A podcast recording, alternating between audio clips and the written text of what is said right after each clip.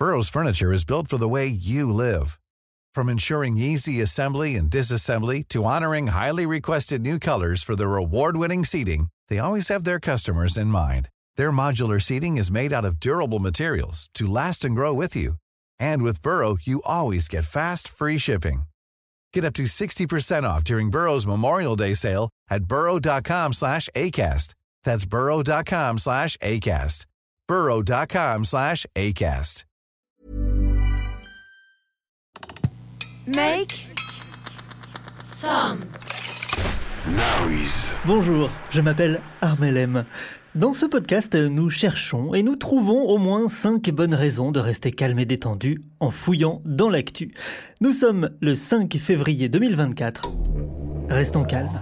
Les produits bio espagnols, je vous le dis, ce sont des faux produits bio. Vous avez goûté les, les tomates soi-disant bio espagnoles? C'est immangeable. Donc Moi, dites- je vous dis que le bio espagnol est un faux bio. a que pruebe cualquiera de las variedades eh, de tomate español y verá que el tomate español es imbatible. Restons calmes. Dans chaque épisode, au moins 5 bonnes raisons de rester calme et détendu en fouillant dans l'actu. Petite euh, nouveauté de ce mois de février, avec le studio Make Some Noise, on vous propose désormais un rendez-vous plus long, posté le lundi. Euh, plus de rendez-vous, plus d'infos détentes, un ou une invitée, un rendez-vous plus complet, donc pour bien commencer la semaine. Et puis les jours suivants, vous trouverez soit des extraits comme des petites douceurs à partager, soit des surprises, euh, des choses inattendues. Mais voilà, l'émission complète, c'est désormais le lundi en version extended. Au sommaire de ce nouvel épisode, une fourmi qui fout le bordel dans la savane. Un pigeon voyageur innocenté. Une Tesla qui ne flotte pas quand on la balance dans l'eau. Les secrets du petit prince. Une révolution bleue. Et un invité, l'écrivain Jean-Pierre Gou, spécialiste de la transition énergétique et écologique. Agathe Lévesque, bonjour. Bonjour Armel. Tu es spécialiste de quoi exactement? Euh, de l'énervement et des bonnes raisons pour l'être. Très bien, alors aujourd'hui on va s'énerver pour une bonne raison. Pour une très bonne raison que, sur laquelle je vais laisser un peu de mystère. Restons calmes. Un podcast à respirer profondément chaque matin dès 7h. Tu connais l'effet papillon, Agathe? Euh, oui, c'est des effets en chaîne. C'est faire un petit truc qui va avoir des répercussions euh, de plus en plus grandes. Exactement. C'est lorsqu'un petit changement qui paraît anodin, minuscule, euh, provoque des réactions en chaîne et des effets très importants. Par exemple, tu fais tomber un peu d'huile par terre chez toi, un ami te rend visite, il glisse sur la tache d'huile, en tombant, il lâche son sandwich au thon, qui est projeté par la fenêtre et atterrit trois étages plus bas sur le costume d'un diplomate venu négocier un traité de paix international. La grosse tache de mayonnaise le met en colère, il appelle son ambassade qui prévient le président russe qui devient furieux à son tour et déclenche une bombe atomique. Une tache d'huile dans la cuisine provoque une guerre nucléaire, effet papillon. Et ben, je laverai mon sol beaucoup plus vite dorénavant. Sage décision. Sur lemonde.fr, vous trouverez une autre histoire folle, une vraie, celle-là, le lion et la fourmi, une fable moderne, ou comment l'apparition d'une fourmi invasive dans la savane a changé le régime alimentaire des lions. Tout commence en 2003, quand la fourmi à grosse tête, une des 100 pires espèces invasives, commence à envahir la savane du centre du Kenya. Une apparition liée, comme toujours, à la circulation des personnes et des marchandises, donc aux activités humaines. L'insecte à grosse tête a chassé sa cousine indigène, la fourmi des acacias. Cette fourmi, native en temps normal, protège l'acacia siffleur des herbivores. Quand un éléphant entre en contact avec un acacia colonisé par un essaim, il se fait mordre par l'insecte et bat en retraite, donc elle protège l'arbre en fait. La fourmi à grosse tête a donc dégagé la fourmi protectrice des acacias, et les éléphants en ont bien profité, les pachydermes les ont broutés et cassés 5 à 7 fois plus souvent dans les zones envahies que dans les zones non envahies selon les travaux d'une équipe de chercheurs. Problème, cet arbre permet au lion de se planquer pour chasser. Le lion est adepte de la chasse à l'affût. Alors, avec moins de cachettes pour épier et traquer sa proie préférée, le zèbre, le lion a vu son succès de chasse diminuer. Dans les zones envahies par les fourmis à grosse tête, en fait, le nombre de zèbres tués a été divisé par 2,87. Mais il s'est rattrapé sur le buffle. Entre 2003 et 2020, la part de zèbres dans son alimentation a chuté, passant de 67% à 42%, tandis que celle des buffles est passée de 0 à 42%. Voilà comment une conne de fourmis à grosse tête a modifié tout un équilibre dans la savane du Kenya.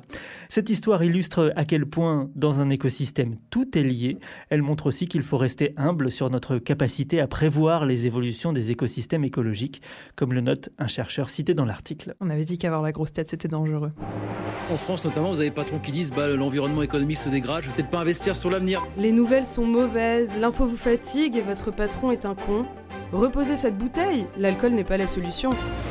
Restons calmes avant de parler de révolution bleue, de biosphère et de l'humain de demain, mais aussi d'ateliers bricolage à partir de vieilles bouteilles d'eau, en bref, quelques bonnes nouvelles. Bonne nouvelle Le Festival international du court-métrage de Clermont-Ferrand, plus importante manifestation du genre au monde, a commencé, c'est cette semaine, avec comme toujours trois compétitions, nationales, internationales et labo, pour les films un peu plus, un peu plus chelous, 133 courts-métrages sélectionnés parmi 9400 films inscrits, et un jury 100% féminin cette année qui sera chargé de départager les films en fin de festival. Je vous en parlerai un peu plus longtemps euh, la semaine prochaine. En tout cas, le festival de Clermont-Ferrand, c'est toujours une bonne nouvelle. Bonne nouvelle. Les occupants d'une Tesla tombée dans le port d'Oslo, sauvés par un sauna flottant. Jeudi dernier, une Tesla a plongé dans le fjord d'Oslo, la capitale norvégienne, avec deux occupants à bord.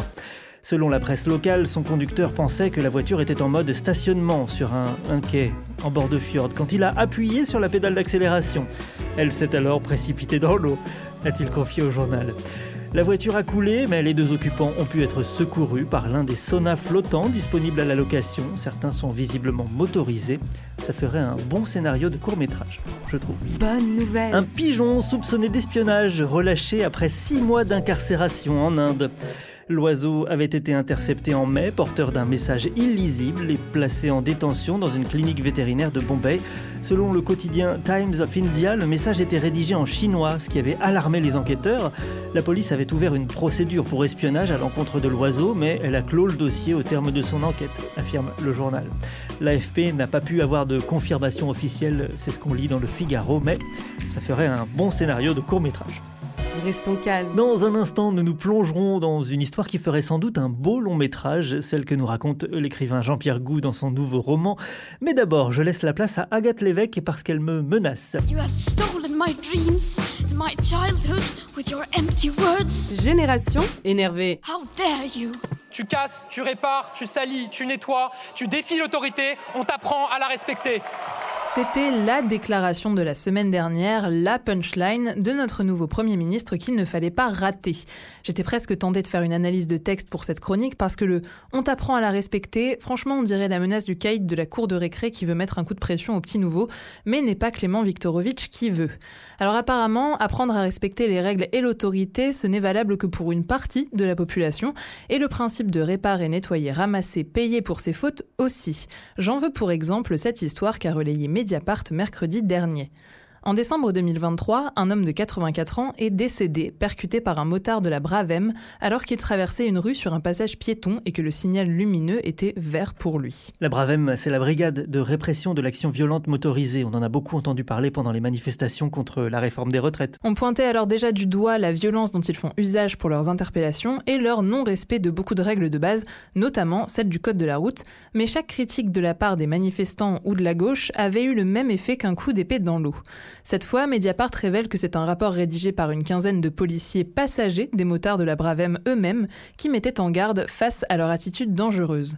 100 km/h en ville, 145 km/h sur le périphérique bondé, des zigzags entre les voitures, la béquille de la moto sortie pour faire des étincelles sur le bitume, les policiers du rapport pointent des blessures en service, des chutes et de nombreuses discussions menées sur ces sujets, mais qui n'ont servi à rien. Envoyé à la direction de l'ordre public et de la circulation début octobre 2023, le rapport a donné lieu mi-janvier à une procédure d'enquête administrative. Les policiers auteurs ont été entendus par Patrick Lunel, chargé de l'enquête, et lui-même responsable des motards de la Bravem. Quelqu'un de complètement objectif pour le sujet donc. Entre-temps, un homme est mort parce qu'un motard a grillé un feu rouge sans raison apparente et déjà bien avant, des incidents graves avaient eu lieu. En juin 2022, une gardienne de la paix, passagère d'une moto de la Bravem, a été prise dans un carambolage et en a gardé de graves séquelles. Un commissaire de la préfecture de police le dit, au fil des années, à force d'une série de petits renoncements, un laisser-aller s'est installé. Alors peut-être qu'une bonne idée serait que les personnes censées représenter l'autorité soient elles-mêmes dans le respect des règles, ou aussi juste faudrait supprimer les unités inutiles et gratuitement violentes, tant qu'à faire. Génération énervée.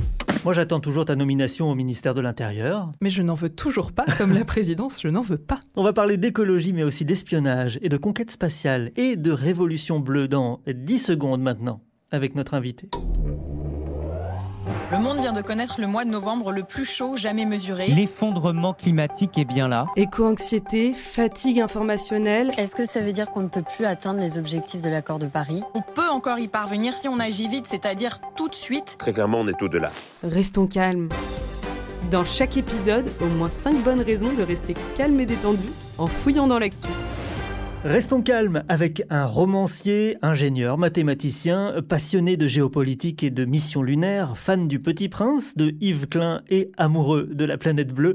Jean-Pierre Gou, bonjour. Bonjour Armel. Tu viens de publier la suite d'une saga commencée en 2010, Siècle bleu, un thriller écologique que j'avais lu avec beaucoup de plaisir à l'époque, avec des activistes écolos, les États-Unis, la Chine, la conquête de nouveaux gisements de matières premières, y compris sur la Lune.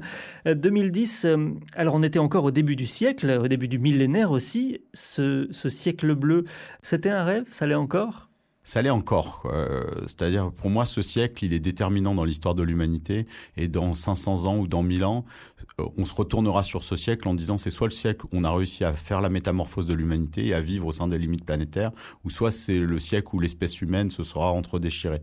Et donc de lui donner une couleur, pour moi, c'est incroyable. Et même s'il y a eu des atermoiements, il y a quand même beaucoup de choses qui ont progressé depuis dix ans, euh, même si c'est pas toujours ce que les médias nous montrent. Et pour moi, le siècle bleu, c'est-à-dire un siècle où on réussit cette grande transformation, est toujours une possibilité. Et ce livre, c'était pour moi un nouvel acte de foi et de montrer que c'est possible et que c'est juste là. Et il y a juste à l'activer, cette révolution bleue. Et tu crois, tu crois au, pouvoir des rêves, en fait. Hein. C'est ça, d'avoir un rêve très fort et d'essayer d'embarquer le monde euh, derrière. en fait, le rêve, euh, pour moi, c'est quelque chose d'extrêmement important. Et dans la, dans, dans la crise qu'on véhicule, les gens nous disent euh, qu'on vit, c'est une crise qui est économique, qui est sociale, qui est écologique, mais c'est avant tout une crise des imaginaires, et je dirais même une crise onirique. Quoi. Et une espèce qui ne rêve plus, c'est une espèce qui n'évolue plus. Je pense que c'est ça aujourd'hui le, le, le, problème d'Homo sapiens, c'est qu'il n'a pas décrit son rêve. quoi. Qu'est-ce qu'on veut devenir? Qu'est-ce qu'on est déjà? Qu'est-ce qu'on veut devenir? Et euh, justement, la révolution bleue, c'est pas juste la transformation écologique du monde, c'est aussi la, la métamorphose de l'humanité. Alors après un long silence, les personnages du roman reviennent dans Révolution bleue, la petite princesse. La saga ne s'appelle plus donc Siècle bleu, mais Révolution bleue. Qu'est-ce qui s'est passé? Alors on est encore dans le domaine du rêve là. Pourquoi Révolution? Bah, le, le, à la fin de Siècle bleu, l'astronaute qui était le personnage principal rêve de cette révolution bleue et moi je rêvais qu'elle advienne quoi. Et, euh, en fait elle est complexe à imaginer, c'est-à-dire imaginer une transformation euh, complète euh, des systèmes humains et des systèmes techniques et puis de nos comportements, c'est quelque chose de vaste. Donc moi il m'a fallu dix ans de, recherche et de rencontres pour nourrir ça. Et là l'objectif c'est de raconter une révolution écologique mondiale qui fonctionne avec tous les pièges et tous les embûches qu'il y aura évidemment pour qu'elle se déploie. Et, et pour ça j'avais besoin que ça soit un nouveau cycle et qui soit indépendant du premier. Le premier, c'est presque un prequel qu'on peut lire avant ou après, euh, mais c'est pas du tout une obligation. Et euh, cette saga, il y a trois tomes qui sont prévus et je, je, voulais parler uniquement de cette révolution bleue. Donc voilà, c'est un instant particulier dans le siècle bleu. Au début de ce nouveau roman, alors on est sur la Lune, un environnement assez inhospitalier, euh, mais qui offre euh, un point de vue unique sur cette euh, boule bleue qu'est la Terre. Le personnage, un astronaute nommé Paul Gardner, appelle à la révolution bleue, donc tu viens de le dire. Cette vue de la Terre depuis l'espace, c'est une image qui t'accompagne depuis longtemps et que tu aimerais, je crois, mettre sous les yeux de, de tout le monde. Oui, alors en fait, euh, il avait deux rêves, euh, Paul Garner. Un, c'est que euh, on puisse tous voir la Terre depuis l'espace comme il la voyait, et deux, que la Révolution bleue se fasse. Et il s'avère que après avoir écrit les premiers romans, j'étais en possibilité avec des amis de créer ce projet qui permet à tous de voir la Terre depuis l'espace. Donc c'est un projet qui est, porté par une association qui s'appelle One Home qu'on a créé pouvez aller sur le site onehome.org et voir la Terre, alors non pas depuis la Lune, mais de quatre fois plus loin que la Lune, d'un point qui s'appelle le point de Lagrange-L1, où il y a un satellite de la NASA qui tous les jours prend des images de la Terre. Et de ce point de vue, en fait, c'est le plus beau point de l'univers sur lequel on peut voir la Terre parce qu'elle est toujours éclairée. Et nous, on a animé ces images qu'on a accompagnées avec des artistes. Et le but, c'est de faire tomber les gens amoureux de la Terre, mais aussi de s'interroger sur notre position cosmique. Parce que là, on est dans un studio, on a nos petits soucis, etc. Mais quand on dézoome, en fait, sur la condition humaine, que ça soit dans l'espace ou dans le temps, euh, on voit des choses qu'on voit pas. Et le fait de sortir, de s'extraire, ça permet de philosopher et justement de réfléchir à qui nous sommes, qu'est-ce qu'on fait là, quel est notre projet, quel est notre rêve. Et lui, en s'extrayant depuis la Lune, il a eu cette transformation qu'on appelle l'overview effect. Donc le but, c'est d'amener les lecteurs et les lectrices à aussi avoir ce pas de recul. Et on va dire que Siècle Bleu, c'était un pas de recul dans l'espace. Là, c'est plus un pas de recul dans le temps, puisque la question principale, c'est l'évolution humaine c'est quand même fou quand on y pense qu'on est sur une petite boule bleue au milieu de l'univers. La prochaine à l'étoile, elle est à 4 euh, années-lumière. Il faudrait 10 000 générations pour y aller. On est au milieu de ça. Il y a de la vie. Il fait bon sur cette planète. Tout est beau. Une diversité incroyable. Et nous, on est assez fous pour euh, détruire ça. Or que c'est enfin certainement unique dans notre système solaire, mais euh, donc à quatre années-lumière, il n'y a pas d'autre chose comme ça. Et donc euh, c'est de nous rappeler cet émerveillement-là. On devrait se lever le matin en se disant c'est déjà une chance extraordinaire de se réveiller sur cette planète. C'est incroyable. Dans Révolution bleue, la petite princesse, l'Homo sapiens est voué à laisser sa place à une nouvelle espèce, l'Homo biosphéris. Euh, la biosphère, c'est l'ensemble des écosystèmes présents sur Terre, l'ensemble des organismes vivants et leur milieu de vie. C'est une façon de reconnaître qu'on peut pas trop compter sur l'Homo sapiens, sur nous-mêmes, pour euh, nous reconnecter avec la biosphère? Non, en fait, c'est vraiment une évolution, comme toutes les créatures ont évolué. Et euh, Homo biosphéris, tel qu'il est décrit dans le livre, c'est une, euh, une évolution qui va surprendre les gens parce que il s'agit pas qu'on ait des bras plus longs, des oreilles plus courtes ou moins de sourcils ou plus de dents. Euh, là, il s'agit de former un collectif humain planétaire. De la même manière que des espèces étaient passées du monocellulaire au multicellulaire, là, c'est le passage à la multicellularité de, l'espèce humaine, c'est-à-dire de former 1 à 8 milliards. Et c'est quelque chose qui est pas aujourd'hui, qui est pas fait parce qu'on a un état de division entre les États, les personnes qui va pas de soi. Et les héros, ce qu'ils doivent faire, c'est former l'humanité et que cette humanité puisse se définir comme un organe de la biosphère. C'est en ça qu'on s'appelle Homo biosphéris. Mais nous, on restera des petites parties de ce, de ce grand tout. Donc, on restera des sapiens de ce collectif Homo biosphéris où quand on aura formé un, on se définira nous-mêmes peut-être en Homo biosphéris. En fait, on reste tel que l'on est, mais on décide de former un et de donner une finalité tournée vers le vivant à l'humanité. Venons-en au Petit Prince, une œuvre publiée en 1943 que tu élèves quasiment au rang de livre saint. Hein, non, je ne me trompe pas. Le, Petit Prince a une place centrale dans ce nouveau roman. Pourquoi? Alors pourquoi? Parce que euh, quand je réfléchissais à cette évolution multicellulaire de l'humanité, je me disais l'humanité c'est un collectif qui pèse, si on prend les 8 milliards d'humains, 280 millions de tonnes. Et pour essayer de me le représenter, je me suis dit en fait on est euh, un gigantesque humain fait de tout petits humains sur une toute petite planète. Et en voyant la couverture du Petit Prince, je me suis dit, et moi je ne comprenais pas depuis que je suis tout petit, pourquoi le Petit Prince était aussi grand sur une aussi petite planète. Et là, je me suis dit, en fait, c'est pas un humain, c'est un collectif planétaire qui est peut-être et qui a réussi lui sa métamorphose parce que lui, il vit bien avec sa petite planète. Et nous, en tant que phénomène, l'humanité, on est très grand sur une petite planète. Et j'ai trouvé des lettres de Saint-Exupéry euh, quelques mois avant sa mort où il parlait justement de ça, du fait que l'humanité n'avait pas encore pris conscience d'elle-même, qu'on était comme une main qui n'était pas consciente qu'il y a un œil et que si on était conscient du tout, on avait là-dessus.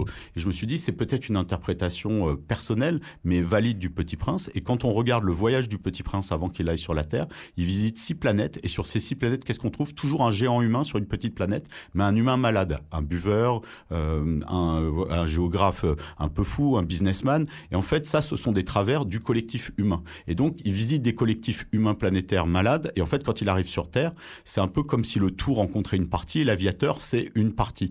Et donc, il lui délivre des messages. Et si vous le relisez, le Petit Prince, avec ce message-là, euh, en fait, c'est un manuel de métamorphose planétaire. Donc, euh, euh, livre saint, j'en sais rien. En tout cas, ce qui est fou, c'est que c'est un livre qui est aujourd'hui le deuxième livre le plus lu et traduit au monde après la Bible. Donc, il est dans les livres saints et il est au même niveau que le Coran et, d'autres d'autres livres. Et dans le livre, ils activent en fait les 300 millions d'exemplaires du Petit Prince pour activer cette métamorphose de l'humanité. Ce qui est marrant, c'est que voilà, bon, c'est ta théorie, mais c'est une théorie, je ne sais pas si elle est partagée, mais en tout cas, elle est validée ou soutenue par les, ayants droit. Ouais, alors le, les ayants droit d'Antoine de, de, de Saint-Exupéry, en particulier Olivier Daguet, qui est à la tête de la succession et qui est le petit-neveu, donc sa grand-mère était la sœur d'Antoine de Saint-Exupéry. On s'est rencontrés un peu par miracle parce qu'il avait lu mes précédents romans sans savoir que j'écrivais ça. Et quand il a lu ça, moi je me suis dit bon, c'est quand même un peu euh, partagé. Ils ont adoré cette vision et ils ont compris que Saint-Exupéry avait cette vision de la fraternité, de l'union, de la responsabilité et que ça allait bien avec ça. Donc il a écrit la préface du bouquin. Et en fait, ça va plus loin cette histoire parce que j'avais appelé ça la petite princesse parce que je voulais que l'héroïne soit une petite fille. Moi, j'adore le film Léon où on voit une petite fille avec un adulte et le héros qui était très masculin dans, dans Siècle Bleu avec cette petite fille il s'adoucit. Moi, je crois beaucoup à la force de l'adoucissement. Et euh, le, le, le, et donc j'avais appelé ça le Petite Princesse pour faire un clin d'œil au Petit Prince. Et quand j'ai fini d'écrire ce bouquin il y a deux ans, avant de rencontrer les héritiers, j'ai découvert une lettre que dans le dans laquelle Saint-Exupéry promettait à sa femme peu avant sa mort d'écrire une suite du Petit Prince. Elle lui avait demandé de l'appeler la Petite Princesse. Et quand j'ai su ça, je me suis dit c'est quand même incroyable. Et donc dans le bouquin, la petite fille cherche le manuscrit perdu de la petite princesse parce que c'est six mois avant sa mort. Donc il y a peut-être des pages qui existent ou en tout cas elle y a réfléchi. Donc c'est dans le cloud quelque part. Et donc elle cherche ce manuscrit dans lequel est donnée à la fois sa mission parce que c'est elle qui, euh, qui, va être parce qu'elle a un très grand cœur l'activatrice de la suite de l'humanité. Et c'est euh, dans cette mission aussi où elle trouvera le secret d'activation d'Homo Biosphéris. Donc c'est la recherche de ce manuscrit perdu du petit prince. Et ça ils ont adoré et donc ils sont partenaires. Et euh, pour moi c'est le plus beau des cadeaux d'avoir le petit prince au cœur de cette révolution bleue parce que moi j'avais deux passions, la Terre et le Petit Prince, et là je les ai réunis. Incroyable histoire. Dans, dans l'écriture, on retrouve quelque chose qui m'avait beaucoup plu euh, déjà dans les premiers, euh, dans les premiers romans, c'est des infos, un tas d'infos qu'on trouve pas en une des journaux, des infos scientifiques, militaires, géopolitiques. Les sources sont d'ailleurs euh, consignées à la fin du bouquin pour celles et ceux qui veulent en savoir plus. Est-ce que tu essayes d'intégrer tout ce que tu trouves fou, tout ce que tu trouves de fou dans tes romans? Alors pas tout, mais euh, parce qu'il y a, y a des choses que j'ai pas mis là-dedans, mais euh, j'essaye que ce livre soit enfin, pour changer de regard, il faut regarder les choses différemment, donc d'amener des infos qui peuvent participer à ce changement de regard, à la fois sur euh, vraiment la nature humaine et, la géopolitique, parce qu'il y a des choses dont on n'est pas conscient. Il y a beaucoup de choses, par exemple, sur la géopolitique chinoise que les gens connaissent pas, enfin, en tout cas, les non spécialistes connaissent pas. Pour moi, c'était important de partager parce que c'est déterminant sur euh, le débat qu'il va y avoir sur le grand récit planétaire. La Chine a quelque chose à dire. D'ailleurs, tout n'est pas mauvais dans ce qu'ils disent, mais en tout cas, c'est le principal ennemi de la révolution bleue. Euh, mais j'essaye de sélectionner les infos pour que quand même ça aille avec la trame narrative. Donc je mets pas tout. J'aurais aimé mettre beaucoup plus, mais c'est pour ça qu'il y a trois tomes. Donc euh, je réserve pas mal d'infos pour les deux autres. Euh, tu rêves de quoi en, ce moment pour conclure? Bah, Là, c'est le démarrage. J'espère que ce livre euh, bah, donnera de l'espoir aux gens, des clés de décryptage du monde et une envie de s'engager. Révolution bleue, La Petite Princesse, euh, la suite donc d'une saga débutée il y, a, euh, il y a plus de dix ans maintenant. Un grand rêve signé Jean-Pierre Gou, que je remercie d'être venu jusqu'à ce micro. Merci. Merci Armel. À bientôt. À bientôt. Bonsoir et bienvenue à tous dans l'actualité de ce jeudi. Les nouvelles sont mauvaises, l'info nous fatigue et puis le ciel est gris. Restons calmes. Chaque jour, au moins 5 bonnes raisons de rester calme et détendu. Je vous ai promis en introduction de nouveaux rendez-vous dans cette version un peu étendue. Agathe Lévesque, rebonjour. Rebonjour, tu croyais pas pouvoir te débarrasser de moi si facilement. Et non, je, je pensais pas pouvoir le faire. Tu m'as demandé un petit bonus Armel, alors je me suis dit que comme toi tu fais quelques bonnes nouvelles en bref dans ce podcast, peut-être que moi aussi je pouvais m'accaparer l'idée et faire quelques nouvelles qui me rendent bien vénère. Bon bah d'accord, c'est parti. Bien vénère. Les tarifs des billets de TGV vont de nouveau augmenter cette année. Youpi Après une première augmentation de 5% en 2020, les tarifs des TGV inouïs devraient augmenter à nouveau de 2,6%. Et puis depuis le 1er février, les prix des abonnements TGV Max et TGV Max actifs ont eux aussi augmenté parce qu'une bonne nouvelle n'arrive jamais seule. Bien vénère. Taylor Swift est au centre d'une nouvelle théorie conspirationniste qui agite l'extrême droite et les masculinistes américains.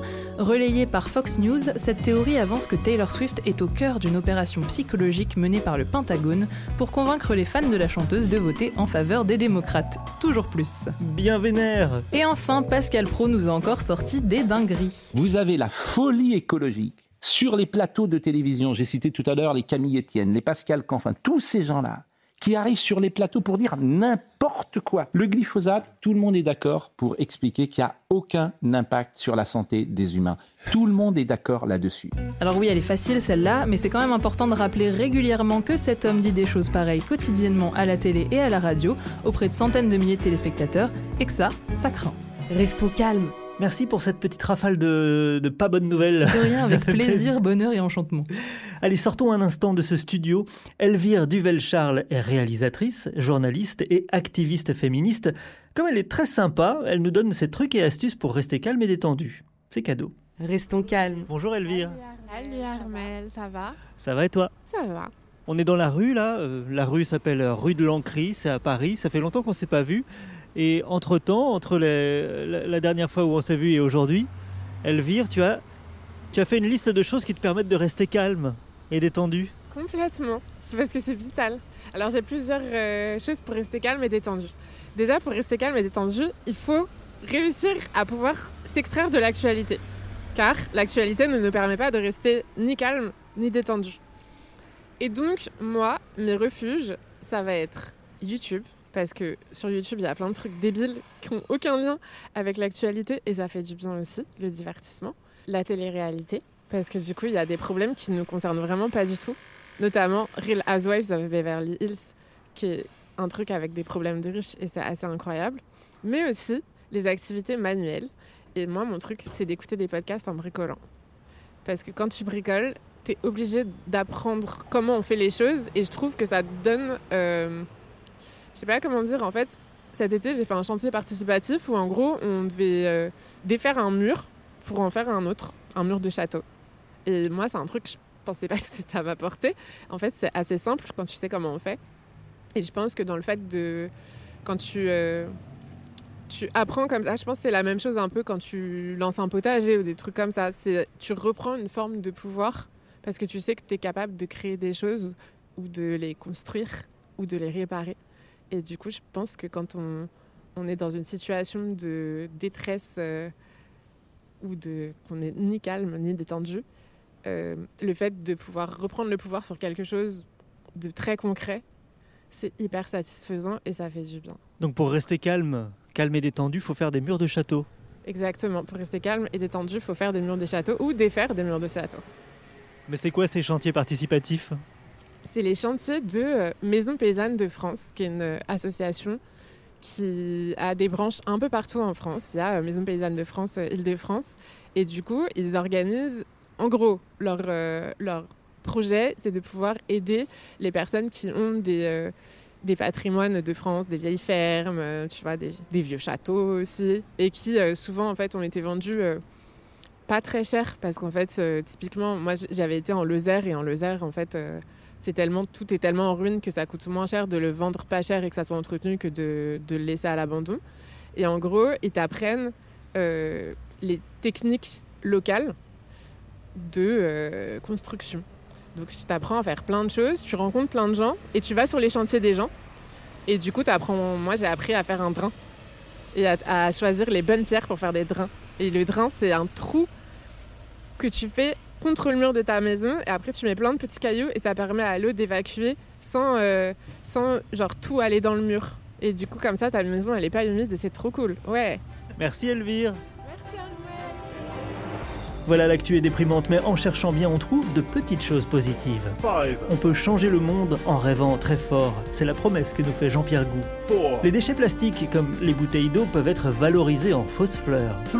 Il y a des saunas flottants dans le port d'Oslo. Un pigeon accusé à tort a été libéré. Le cinéma court est en fait à Clermont-Ferrand et je vous en parlerai plus longuement la semaine prochaine. Voilà ce qu'on a trouvé aujourd'hui. N'hésitez pas à partager, à commenter, à noter cet épisode. À bientôt à ce micro entouré d'une belle équipe très calme. Restons calmes. Dès 7h, au moins 5 bonnes raisons de rester calme et détendu en fouillant dans l'actu. Vous avez aimé cet épisode? N'hésitez pas à le noter, le partager, le commenter et à revenir demain. Selling a little or a lot? Shopify helps you do your thing however you cha-ching. Shopify is the global commerce platform that helps you sell at every stage of your business. From the launch your online shop stage to the first real life store stage, all the way to the did we just hit a million orders stage. Shopify is there to help you grow. Shopify helps you turn browsers into buyers with the internet's best converting checkout. 36% better on average compared to other leading commerce platforms because businesses that grow grow with Shopify. Get a $1 per month trial period at Shopify.com slash work. shopify.com/work.